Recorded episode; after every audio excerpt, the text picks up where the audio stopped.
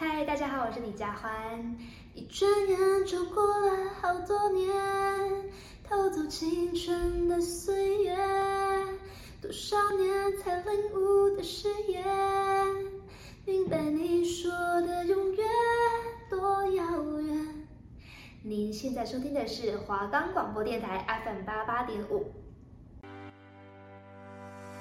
哎，你们最近因为疫情闷坏了吗？如果不知道待在家要做什么，那就跟着我们疯狂追剧啊！在这里我们会分享各种不同类型的片单，不论是爱情片、动画片、喜剧片、惊悚片，我们都会与你们分享，让我们群聚在一起。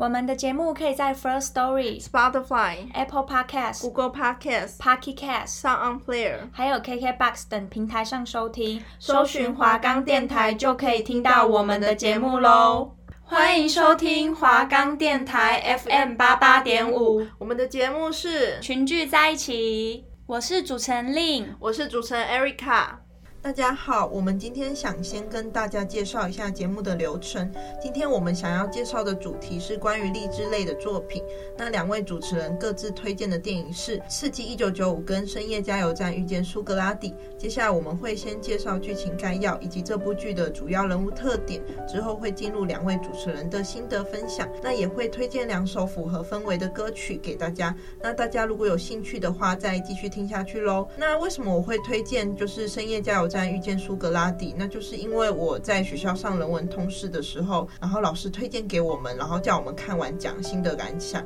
于是我就看了这一部。那丽，你为什么会接触到就是刺激一九九五呢？好，那我之所以会看到这一部作品，是原因是因为其实这部作品你随便上网查都是什么神片或者是神作在形容这部电影，那它也被很多网络上的文章称作是影史必看。虽然就是这一部电影我很晚才看，我是这个暑假才看完的，但是我真的觉得。还好我没有错过这一部，那就是除了他有传达今天的励志主题之外，他也穿插了一些他想要讲的信息在里面。我觉得单看这个片名，可能你会真的毫无追他的欲望。就是很多人也都说他中文翻得很烂，什么刺激一九九，我是觉得这个片名很像什么动作片啊。所以如果他是因为片名没有吸引到你，那我觉得你真的不要被骗了。就是其实很多励志片会塞很多金句，然后但是就是剧情都很空洞、很无聊。但这部真的没有，它剧情很丰富，然后。我觉得真的没有什么可以挑剔的地方，就是看完结局之后，我就觉得很满足，然后感觉真的有学到一些什么。好，那 Erica，你可以讲一下你的那一部的剧情大纲。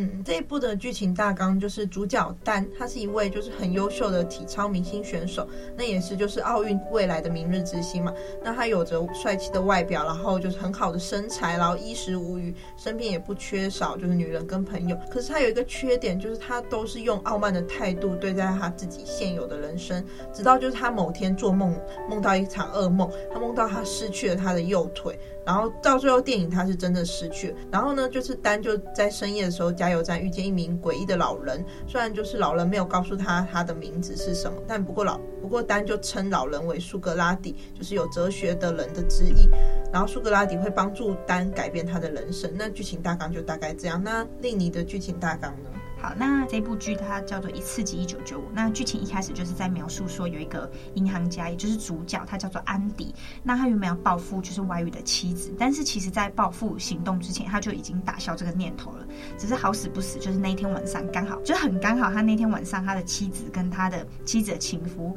就是遭人家杀害，所以安迪就理所当然的被被当成是凶手，然后被判了无期徒刑。然后之后，这个安迪就进入到了一个叫做沙堡的监狱。那他在进入这个监狱里面之后呢，认识了一个在狱中从事黑市交易的囚犯，叫做瑞德。他也算是这部电影的另外一个主角。那并且和瑞德成为好朋友。那他们两个虽然个性相反，但是却也在彼此身上学习到了很多东西。那另外这个同时，安迪也用了他银行家的专业知识。然后逐步的引导狱中的生活，譬如说他帮这个监狱盖了一座图书馆，然后在某一次集会的时候，就是大家都在那边集会，在操场那种集会，他就在那个广播播放音乐给大家听，因为他就是认为这些狱友们，他其实他们都没有任何可以调剂身心的娱乐，那他觉得音乐这个元素可以让大家稍微有点自由的感觉。那之所以为什么他就是做了可以做了这么多在狱中其实是没有办法做到事情，原因是因为他帮助那个。监狱中里面的典狱长报税，因为其实我刚刚有讲说他是精通金融的银行家，所以他其实有点类似帮这个典狱长洗钱，这样让他在狱中有一个小靠山。安迪有点类似他的小聪明，然后就是做一些事情，但是其实他也不是做坏事，还是什么，他就是做一些可能帮助那个狱友的一些事情。那后面就是安迪他开始觉得狱中有很多腐败的地方，然后也有很多他看不下去的事情，例如我刚刚说他帮他洗钱的那个典狱长，那个典狱长就是亲手杀了一个他还蛮疼爱的后辈。那剧情演到后面的结局就是这个安迪他逃狱了，并且他这个逃狱计划其实是从二十年前就开始计划的，所以这一部呃电影的剧情就是在讲说，安迪原本是一个拥有成功的人生，然后到他进入这个监狱里面，那他是怎么利用他的一些小聪明，还有他的一些人生智慧，让他度过一些狱中的难关啊，或者是一些不公的事情，以及讲述他是怎么他那份向往自由的心，就是他是怎么坚持住的。因为我刚刚讲说，他其实是二十年前就开始计划要逃狱。好，那接下来我想要先推荐，就是介绍一下我今天的第一首要推荐给大家的第一首歌。那这首歌是嗯。嗯，一位已经过世的瑞典 DJ，他叫做艾维奇。那这首歌叫做《忍耐》，那是他蛮多部作品的。一首还蛮经典的歌，那这首歌是我高中某段日子，就是每天搭捷运通勤的时候必必听的歌。我觉得这首歌真的蛮切合这次的片单。那歌词里面有提到说，等你年华老去以后，你狂野的心会留在逝去的青春里重播。我真的觉得就是他的歌词就是很励志，就是我觉得现在的如你们如果有梦想啊，或者是有一些希望的事情，那我觉得就是跟今天要讲的主题，还有今天要推荐的歌曲一样，就是大步的去追逐你自己的梦想。想，那也许你觉得很不可能，或者是你觉得你自己觉得很难做到，但是不做怎么知道？有就是有时候在追逐某件事情的过程中，你得到那个心灵的成长还有满足，我觉得那才是最重要的。好，那就把这首歌推荐给大家。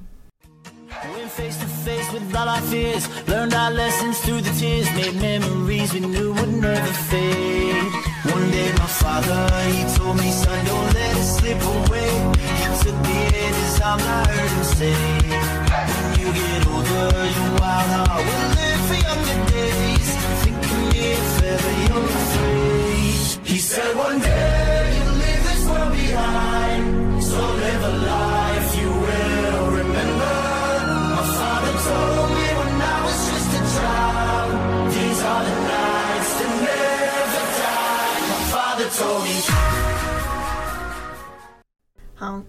的这一部电影的一开场呢，就是男主角做了一个噩梦，他梦到自己的右脚断了，他就马上惊醒。那这个梦对他来说就是真的很压迫，因为他是一名体操选手。那如果体操选手失去了就是四四肢，就是对他来说就是一件很严重的打击。正常就是丹，他就是他刚好也对自己的体操之路就有点患得患失，因为他虽然拥有好的体能、优秀的成绩、富裕的家庭，但一直心中有杂念困扰着他，让他就是每晚会睡不好、辗转难眠。于是他就深夜的，就是到附近的加油站散心，却遇见了一位就是让他就是惊恐又惊讶的老人，因为那位老人就是瞬间从地面要到屋顶，就连就是国手级体操的选手的他，然后他也没办法办到。他就想说，他就问老人说：“你到底怎么办到？你可以教我吗？”因为丹要准备就是比奥运了，他希望就是可以再获得一些技巧。然后被勾起好奇好奇心的他，他认为老人只不过是一名就是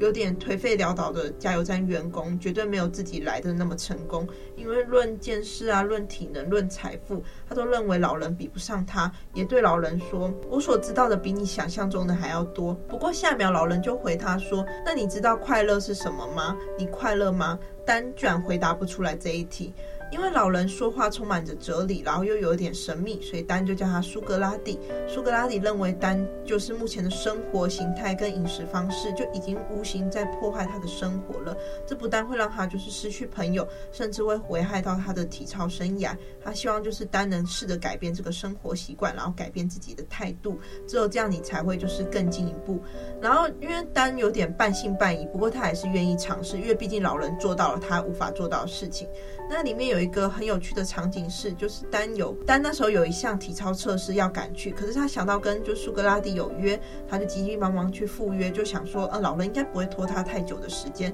结果老人听完了，就把丹推入水中。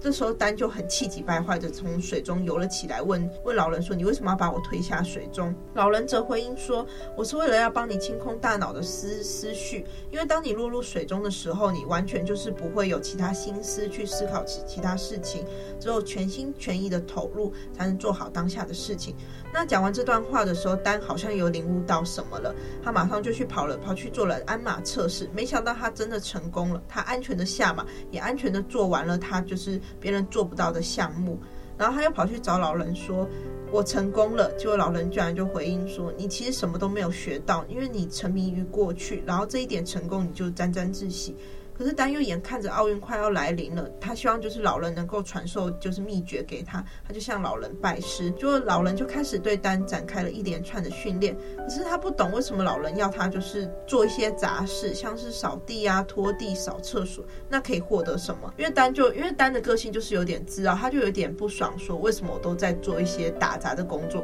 我明明是一名就是很厉害的体操选手，所以他就不再接受老人的训练了。不过这时候呢，丹就发生了。车祸，他的右腿就是粉碎性骨折，然后医生也宣布他说，你没办法再继续就是做你热爱的体操活动，但就开始有点自暴自弃，他变得不知所措，他甚至跑到顶楼想要跳楼。不过这时候呢，他在顶楼就是出现了另一个他，他看到了另一个傲慢的自己，他才点醒了他自己说，他发现说他自己过去都一直太自傲了，然后他没办法接受他自己很失败跟脆弱的那一面，他也看清了自己，他就一边哭一边去寻找老人，就在。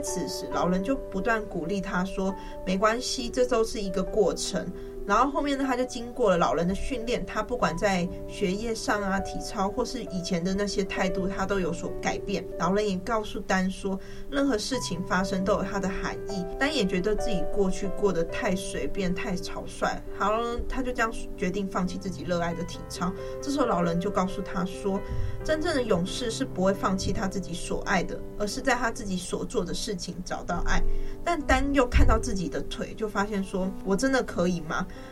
老人就表示说，发生车祸也是一种训练，人生就是一种选择，你也可以选择就是继续颓废，或是成为任何人。真正的勇士是会采取行动，而不是就是待在原地在那边就是哭喊，就我怎么会遇到这种事情？那丹又问他说，那我该怎么开始呢？老人回说，开始跟结束并不存在，一切都是过程。那我们能做的就是不断的努力，让当初的选择变得正确。丹开始心无旁骛的训练后，发现自己竟然可以恢复下还没受伤之前的程度，他就急忙的跑去找教练，希望教练能够派他上场。不过教练却表示说：“我曾经见过你的自负，然后你差点就会从就是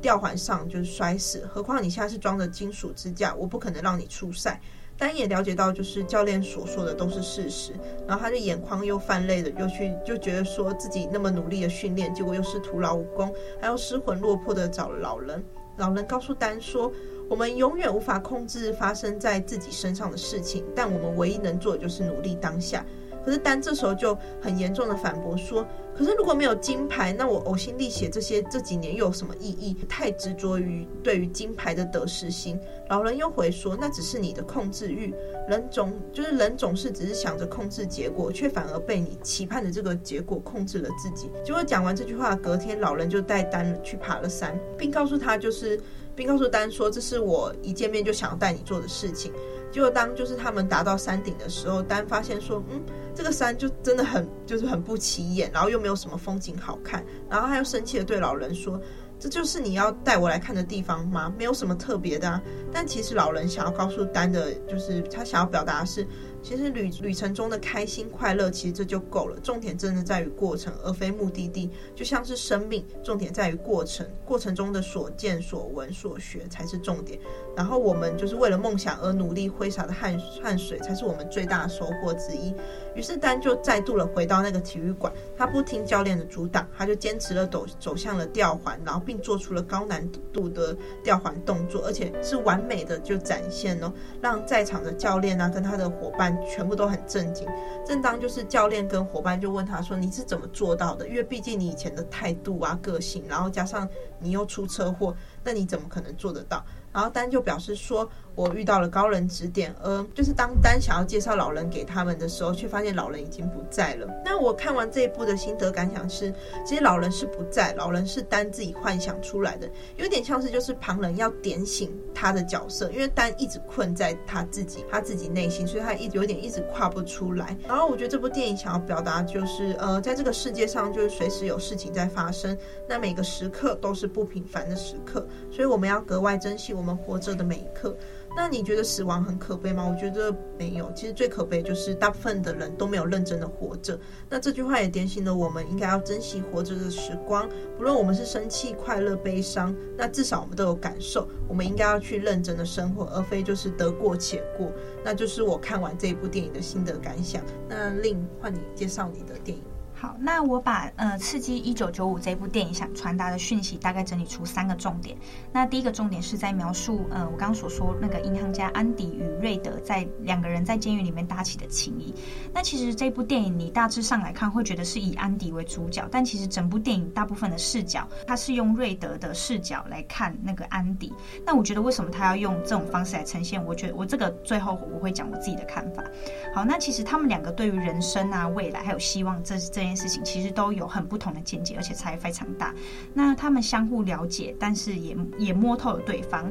那瑞德他被判了无期徒刑，而且他的假释其实也一再被拒绝。他一直认为希望这个东西在监狱里面是一个很危险的东西，他会让你痛不欲生。因为瑞德比安迪在监狱里面多待了二十年，他在安迪进来监狱里面就已经算是监狱里面的就是老鸟了，所以他其实，在那个毫无自由的空间，他领悟出了很多属于他自己的道理。但是安迪不一样，安迪他就是觉得监狱是无法囚禁人们自由的内心。其实，在电影前面三分之二，我都是很认同瑞德的，因为我我如果今天我设想我被关在监狱里面，然后我每天得不到自由，但是我却每天向往那些梦想、希望，我觉得我一定会过得很痛苦。而且，其实我非常喜欢瑞德的智慧，还有他自己的稳重。但直到电影后面演到最后三十分钟，我才知道哦，原来这部片他想要传达的其实是安迪内心的那一股充满希望的力量。那后来那股力量也让瑞德了解到，其实他自己对于生命是很被动的。剧情里面有一段是安迪说他要他有一个礼物要给瑞德，然后说完这句话，安迪几天过后就逃狱离开了。那瑞德后来也有真的得到假释的机会，所以他就去安迪说的那个地方找给瑞德的礼物。那里面就是有安迪给瑞德的一句话，这句话是说希望这个东西是一个好东西，或许是世界上最棒的东西。我觉得他讲这句话算是贯穿整部剧，也是让瑞德意识到说，哎，原来希望这个东西。在我们人生中到底是有多重要？那也让我自己了解到说，诶，在这个充裕的人生中，其实有些人忙着是要死，或者是有些人忙着死，或者是每天都过得很。嗯，很不知道在干嘛，但是有些人却拼死拼命，只为了要坚持的活下去。那我刚刚有提到说，为什么这部电影要用瑞德的视角来，就是用他的口白来呈现给观众？我觉得一个很大原因是因为，其实我们一般人透过瑞德的视角，就是跟我们一般人一样，他的视角跟我们一般人一样。就像我刚刚说的，其实我一开始是觉得说，如果我在监狱里面，我啊，我是能就是干嘛？就是一般人一定也跟瑞德一样，就是乖乖的待在监狱里面，然后不惹事，就是乖乖的待在我们自己的舒适圈里面，然后有一个找到一个。我们自己舒服的方式活下去，但其实我觉得我们自己一定都会有向往的东西，只是我们不敢去追逐，或者是不敢去实现。那直到后面我才我们才了解到说，而我们透过安迪内心的那股希望的力量，才了解到说，哦，原来其实我们其实都是在自己画地自限而已。好，那第二个重点是描述监狱对于囚犯的体制化这件事情。那电影里面有一个。故事是一个很老的罪犯，他叫做老布。那有一天，他突然被宣布，诶，他可以出狱了。但是他居然没有任何一点开心的感觉，因为他就开始思考，他自己的大半生其实都奉献给了这个，他在这监狱里面就是过活。那所以，就是这个监狱里面的人事物，对于老布来说，其实他都已经很熟悉，然后也很舒适了。但是如果他真的出狱了，他自己其实他自己知道，他什么事情也不会做，那他也没有认识的人，也没有就是想。也没有想要做的兴趣，那最后这个老布就在他自己的房间里面上吊自杀了。那电影里面瑞德有说过一句话，他说：“监狱的高墙很有趣，起初你讨厌这个监狱，后来你逐渐习惯，最后你会依赖。那这个就是体制化。”所以看到这一幕的时候，我完全知道这一部电影是真的蛮有深度的。电影里面想表达的，我觉得是就是监狱其实是在体制化这些受刑人，而不是教育他们。让我想到前一阵子有一个 YouTube 频道叫做 Higher Day，那他们主要是在分析一些韩国的社会案件，蛮我觉得他们蛮有名的。然后他们的影片也蛮常上发烧，大家有兴趣可以去看一下。那里面有一集是提到说，呃，在讲述这个韩国有一个不孝的中介，让社会上那些没有能力啊，或者是没有金钱的人去韩国的一个很偏乡的离岛工作，但是其实他们工作的环境很糟，而且工作的时数很长又很累，而且他们就是那些业者还不让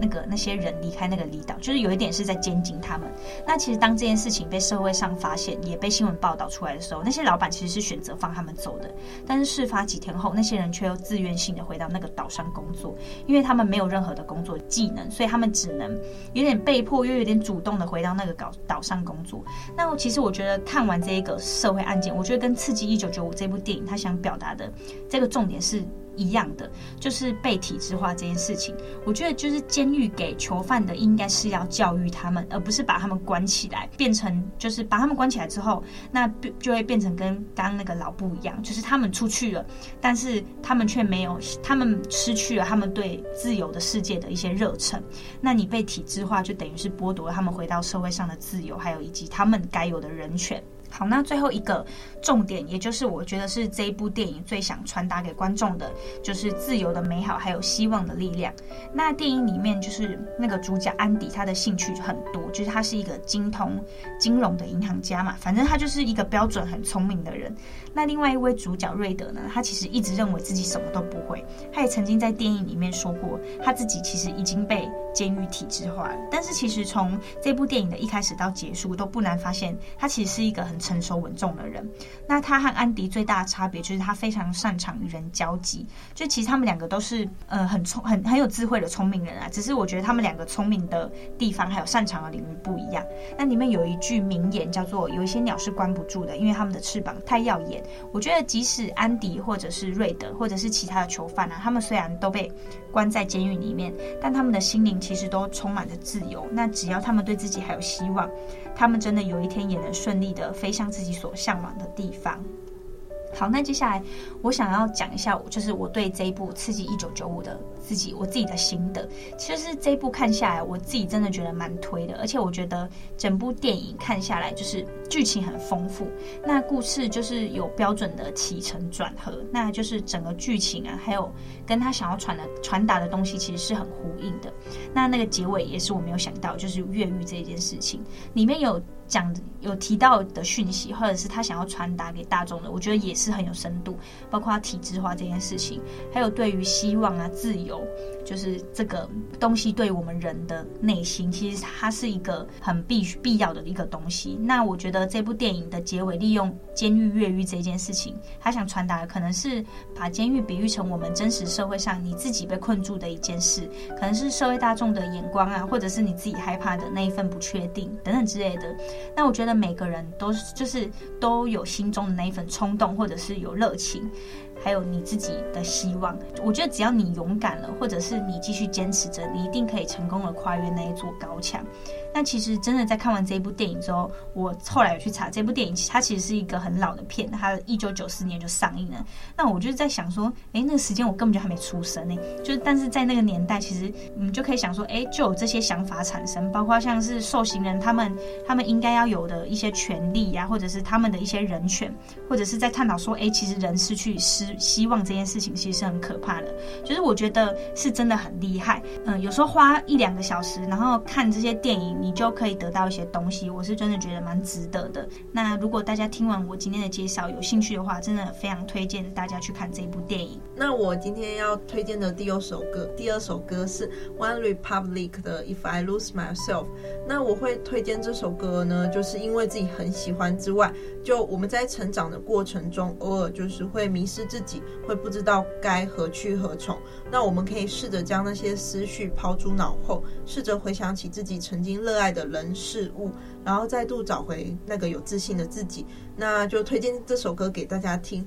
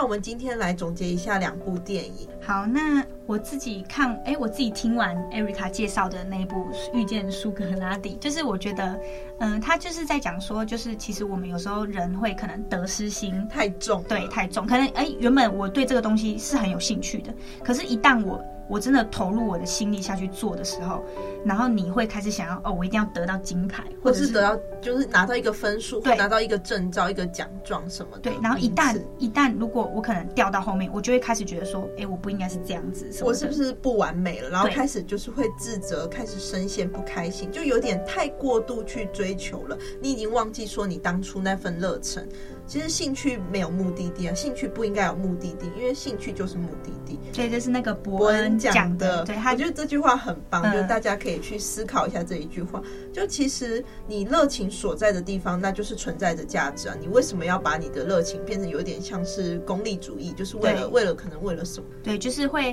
好像嗯，就是好像兴趣这件事情，它原本是我们一个可以调剂身心的一个。哦，我很累的时候，快乐的对，然后变成现在居然变成说，我要为了这个东西烦恼，或者是我已经其实有点迷失自己了，就是我找不到人生的方向。那我觉得，嗯，其实有点套路在我们的身上，就像我们求学的过程中，考试，我们一考不好就会开始就是，我是不是不会读书？我是不是不该读书？我是不是？花了就是花钱补习，是不是浪费了？这样，对。那我觉得《刺激一九九五》就是给我的感觉就是，呃，人们失去希望是一件很恐怖的事情。对，就是我觉得，就是这一部其实他想传递的东西很多啦。然后像我刚刚讲的那个监狱的那件事情，其实。